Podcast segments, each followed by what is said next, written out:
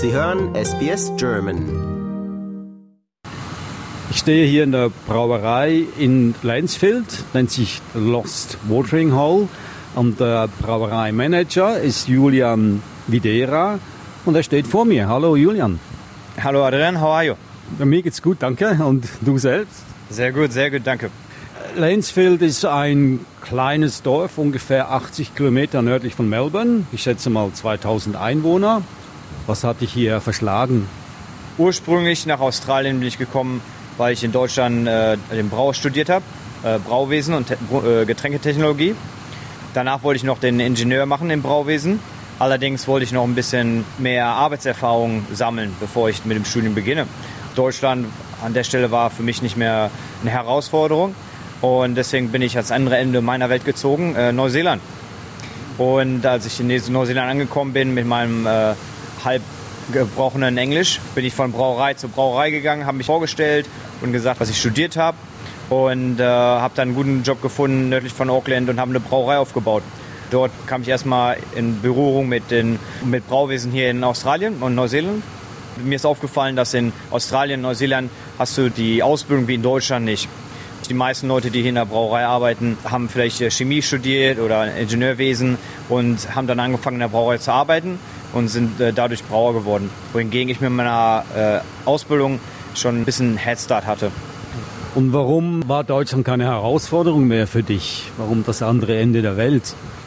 Ähm, weil ähm, ich finde, durchs Reisen, gerade wenn man äh, in ein neues Land äh, reist, dann wächst man als Person auch. Das habe ich gemerkt, dass ich dann nach Berlin gezogen bin für mein Studium. Aber auch in Deutschland als Brauer könnte ich nur auf der kleinen Ebene bleiben. Wohingegen, wenn ich, als ich in die kleine Brauerei, in die kleinen Brauereien hier in Australien und Neuseeland gekommen bin, wusste ich, dass ich viel mehr Verantwortung übernehmen kann. Was ist der Unterschied zwischen Deutschland und Australien in Bezug auf Brauereien? Es gibt mehr große Brauereien in Deutschland und hier mehr kleinere. Ist das richtig? Ja, ist genau richtig. Also in Australien zum Beispiel haben wir 600 Brauereien und in Deutschland hast du momentan um die 1400 Brauereien.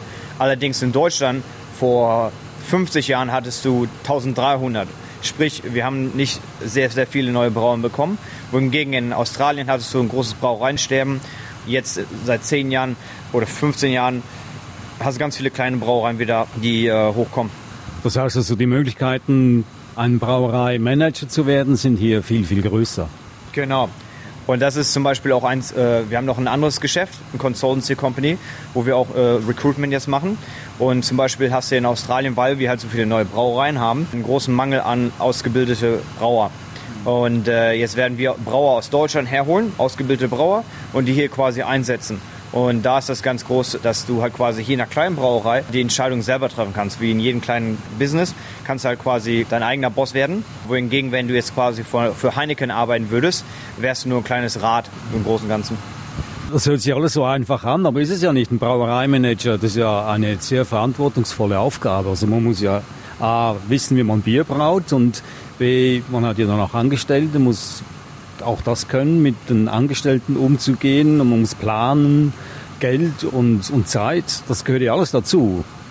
Ja, das gehört alles dazu. Viele Brauereien, gerade neue Brauereien, die gerade geplant werden, die denken sich, ach, wir brauchen nur äh, ein bisschen Equipment und das ist alles, was wir brauchen. Aber wie du schon gesagt hast, äh, ist ein Geschäft und als solches brauchst du auch Fähigkeiten, die nicht nur brauen, aber du musst auch Project Manager sein. Du musst natürlich auch mit deinen Angestellten ordnungsgemäß umgehen. Du musst sie trainieren. Du musst äh, Finanzen beherrschen können, Buchhaltung. Natürlich hast du, wenn du größer wirst, dann auch deinen eigenen Buchhändler. Aber, aber am Anfang musst du alles selber machen, ja. Du hast gesagt, ihr wollt, also wer, wer ist wir? Wir wollen deutsche Brauer hierher bringen, also hier nach Lansfield. Das ist mein jetziger äh, Geschäftspartner, John Maloney. Als ich nach Australien gekommen bin, habe ich dann alle Brauereien angeschrieben und habe dann am Ende äh, 50 Jobangebote gehabt. Dann kam mein jetziger Businesspartner John Maloney hochgeflogen nach Sydney und wir hatten ein kleines Interview für zwei Stunden und da habe ich direkt gemerkt, dass ich für ihn arbeiten wollte, weil gerade in den 20er Jahren hat man natürlich, äh, ich habe immer einen Job gewählt, um halt was zu lernen, um von jemandem zu lernen, wie ein Mentor.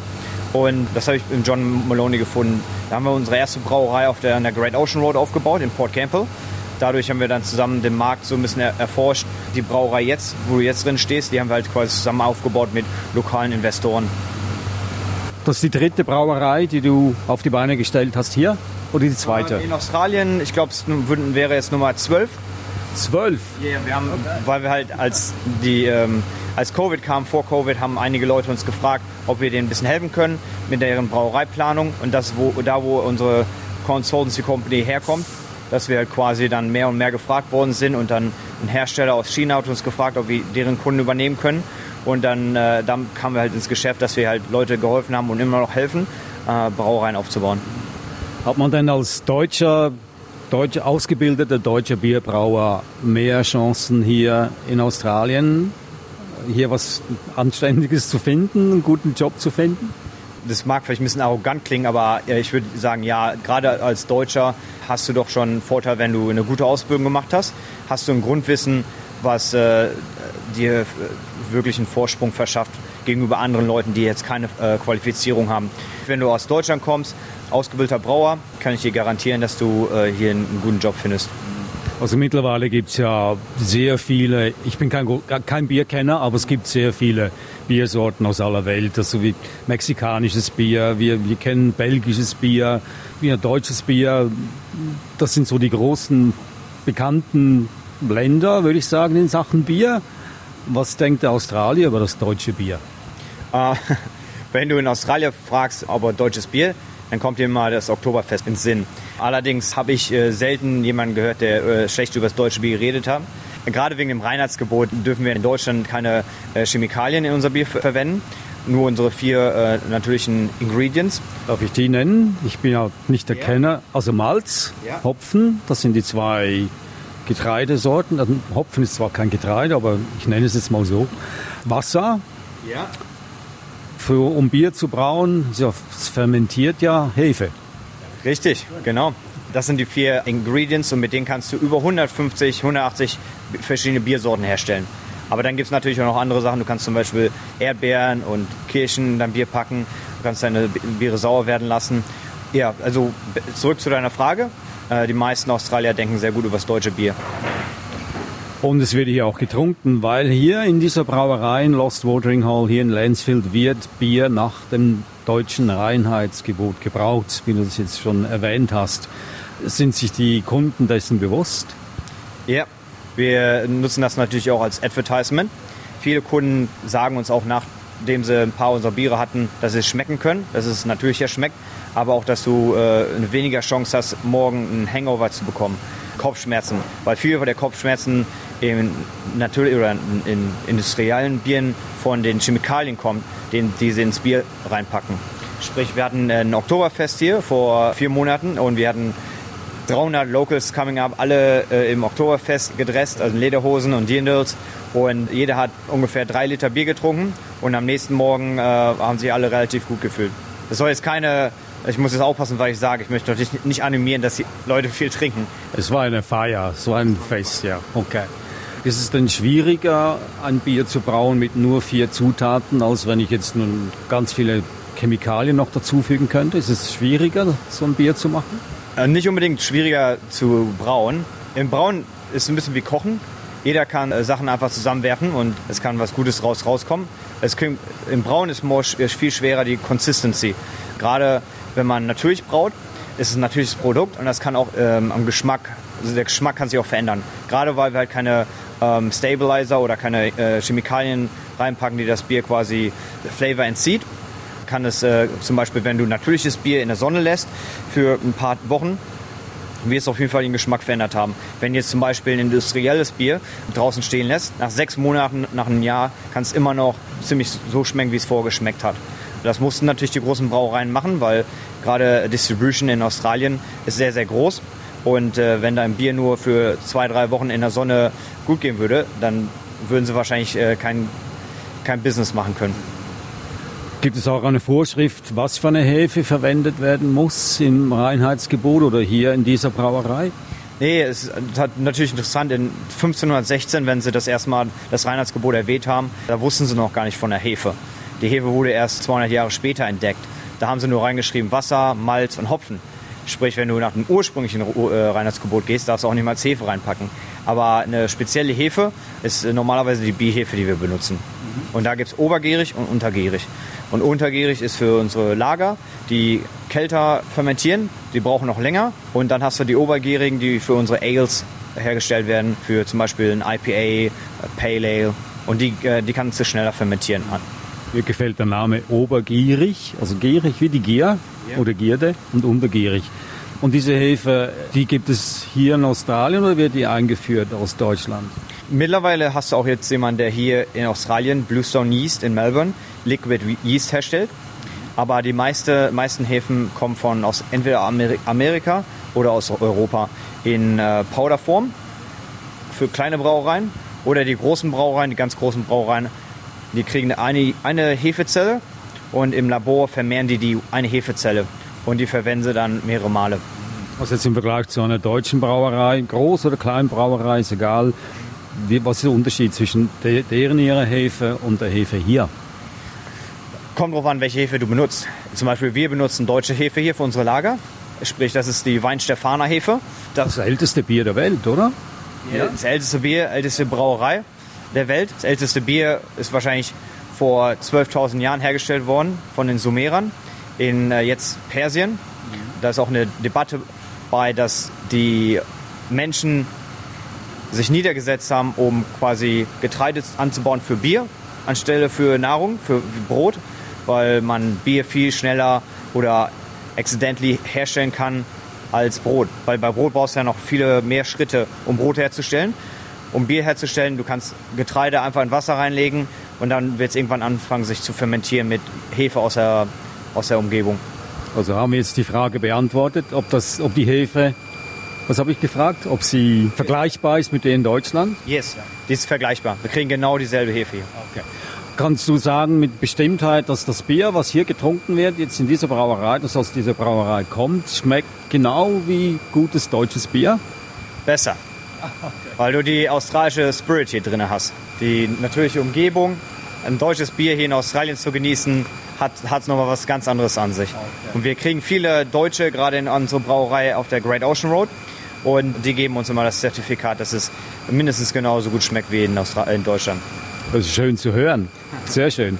Also ich stehe hier in der, in der Brauerei Lost Watering Hall in Lansfield. Vor mir der Brauereimanager Julian Videra. Und äh, ich sehe hier ganz viele Kessel hinter mir und vor mir und dieser ganze Lärm, das gehört zu dieser Brauerei. Können wir da vielleicht mal schnell durchgehen und ja, du erklärst uns, was hier alles passiert? Ja, also all die ähm, Tanks sind aus äh, Edelstahl, äh, Stainless Steel. Und äh, jetzt in unserem ersten Schritt haben wir unser Wasser, was wir auf äh, 65 Grad erhitzen. Und dann haben wir unser Malz, was unser Getreide ist. Was zum, zum, Wasser, woher kommt das Wasser? Wasser kommt hier aus Lansfield. Das Wasser ist tatsächlich ähm, relativ gut fürs Brauen. Ähm, hat äh, viel gutes Magnesium und Calcium, was du später brauchst für, ähm, fürs Maischen, aber auch für die Hefe. Also wenn ich jetzt Regenwasser nehmen würde, das würde dann nicht so gut funktionieren? Regenwasser hast du das Problem, dass du äh, weniger Mineralien in Regenwasser hast ähm, und natürlich auch andere Keime im Regenwasser haben kannst. Also musst du äh, natürlich vorher filtern und oftmals äh, Mineralien zurückgeben oder hinzufügen. Der nächste Schritt wäre, dass wir unser Getreide, unser Malz äh, zerkleinern und dann mit dem Wasser mischen. Woher kommt das Malz? Das Malz, wir haben hier jetzt äh, mittlerweile gute äh, Melzereien in Australien. Äh, am Anfang mussten wir das noch aus Deutschland importieren. Und so machen wir es immer noch mit einigen Spezialmalzen, wie zum Beispiel äh, Spelzenmalz oder Roggenmalz. Das ist hier ein bisschen schwieriger zu bekommen. Aber das, äh, das natürliche Braumalz, Pilsner Malz, Pale Ale Malz, das kannst du hier aus Australien noch beziehen. Es kommt jetzt aus New South Wales. Malz musst du reinpacken. Das Malz bringt dir Sugar, Zucker.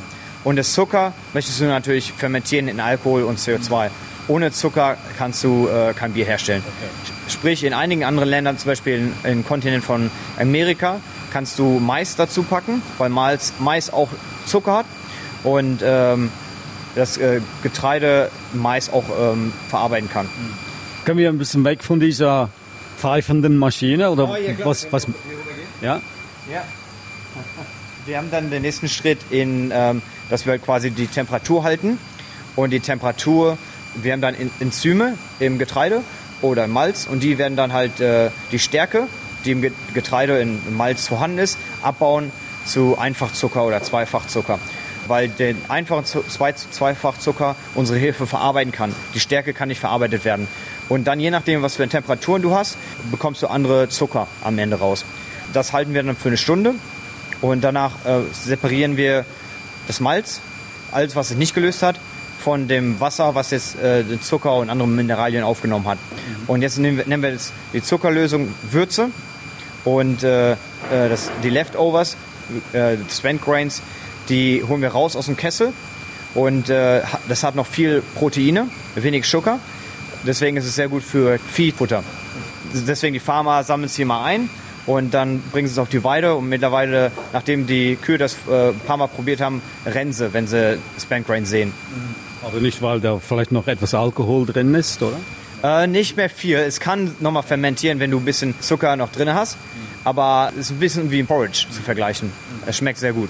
Und wie lange muss das Bier dann in den Fässer in diesem Kessel bleiben, bis es trinkbar ist? Das Bier, so Lager, fermentiert bis zu äh, 10 Tage. Und dann lassen wir es nochmal ähm, reifen für vier bis fünf Wochen äh, bei kalter Temperatur. Und ähm, oberjähriges Bier äh, fermentieren wir innerhalb von drei bis fünf Tagen. Und dann lassen wir nochmal drei bis vier Wochen äh, reifen.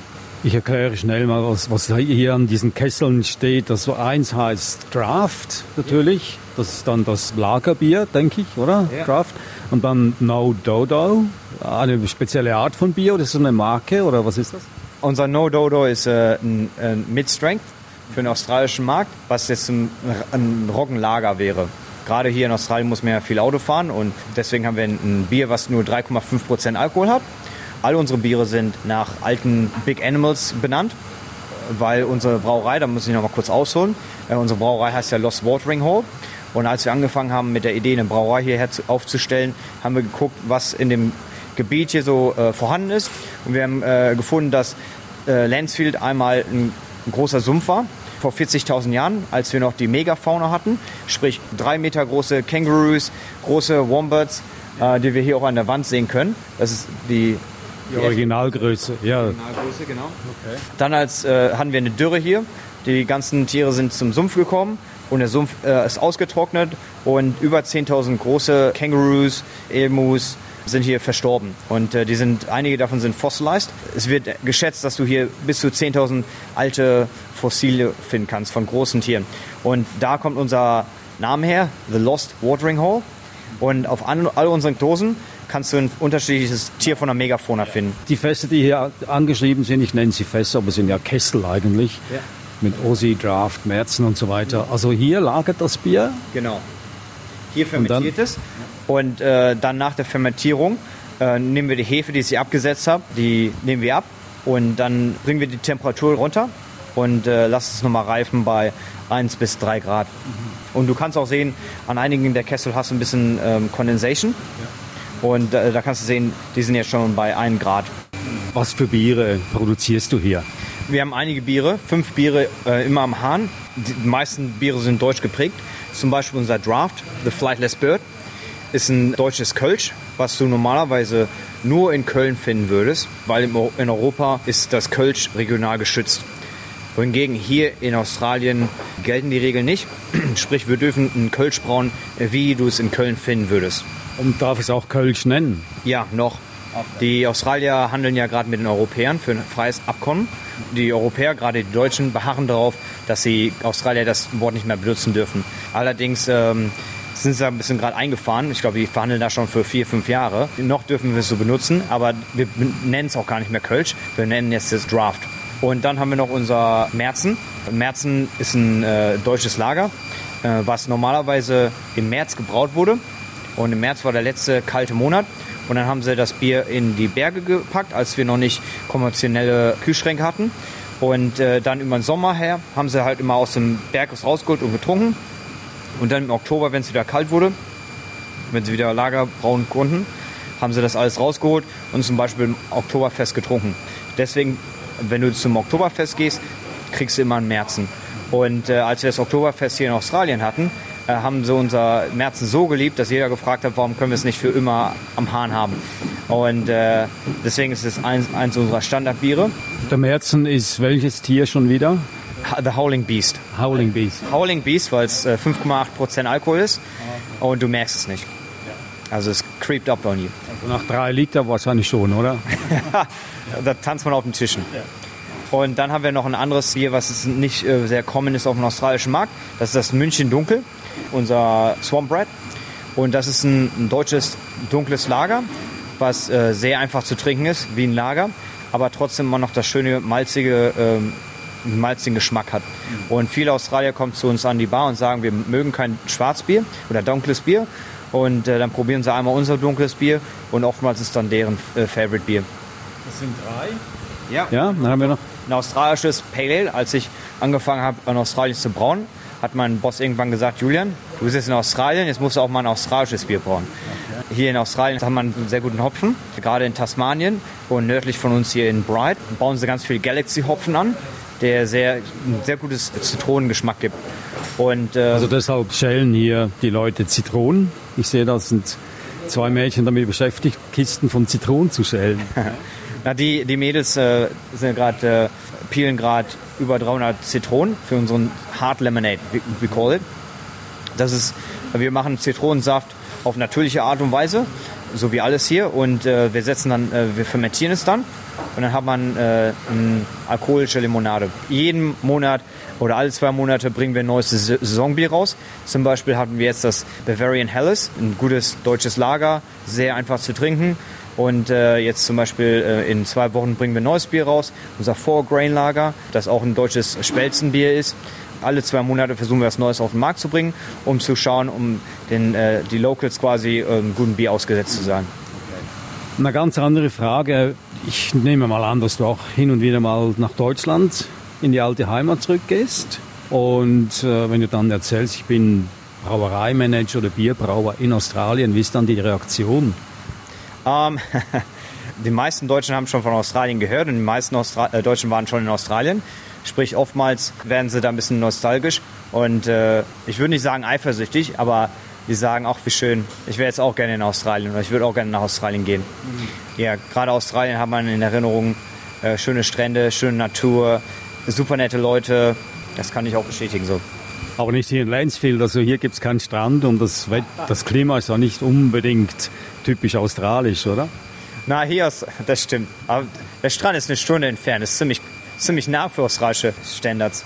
Aber ähm, ja, stimmt. Das, das Klima hier, weil wir 400, 500 Meter über Meeresspiegel liegen, ist immer ein bisschen kühler als zum Beispiel in Melbourne. Und ähm, wir haben gerade, äh, wenn du Richtung Westen von ausge und ausgehst, hast du viele europäische Bäume, die äh, von den ersten Settlers hier quasi eingepflanzt worden sind. Das ganze Gebiet hier ist ein bisschen äh, anders als Melbourne. Gibt es noch andere deutsche Bierbrauer hier in Australien? Du kennst bestimmt deine Berufskollegen. Ähm, es gibt ein paar, ja. Ähm, nicht sehr, sehr viele. Gerade weil in Australien halt ähm, der Job Brauer nicht anerkannt ist. Brauen ist kein Job. Das müssen wir noch auf die Liste setzen. Als ich quasi äh, meine permanente Residenz bekommen wollte, musste ich äh, 35.000 Dollar zahlen und äh, äh, vor äh, Court kämpfen, dass ich quasi meine Berufung Brauer anerkannt wird als Produktionsmanager. Es ist schwierig für deutsche Brauer oder war schwierig für deutsche Brauer reinzukommen in Australien oder zu bleiben. Aber wir haben jetzt einen Weg gefunden und deswegen wollen wir halt mehr deutsche Brauer äh, quasi hierher holen.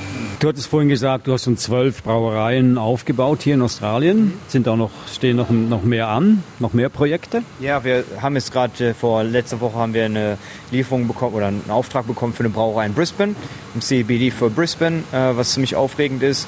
Und dann kriegen wir viele Aufträge rein von gerade der ländlichen Gegend in Australien. Äh, Longreach, Yamba, Tuberec, all diese Gegenden, die brauchen noch Brauereien, weil ich aus Deutschland der Meinung bin, jedes Dorf sollte eine gute Bäckerei haben und eine gute Brauerei haben. Und gerade in der ländlichen Gegend hast du ähm, oftmals noch keine Brauereien, weil die ersten Brauereien, die hier in Australien angefangen haben, oder die meisten Brauereien sind in den Großstädten. Julian Videra, ich wünsche viel Erfolg für die nächsten Projekte, die anstehen und ähm, alles Gute. Und danke fürs Kommen, Adrian. Und du lässt dir noch ein Bier schmecken. Liken, teilen und kommentieren Sie unsere Inhalte bei facebook.com/sbsgerman.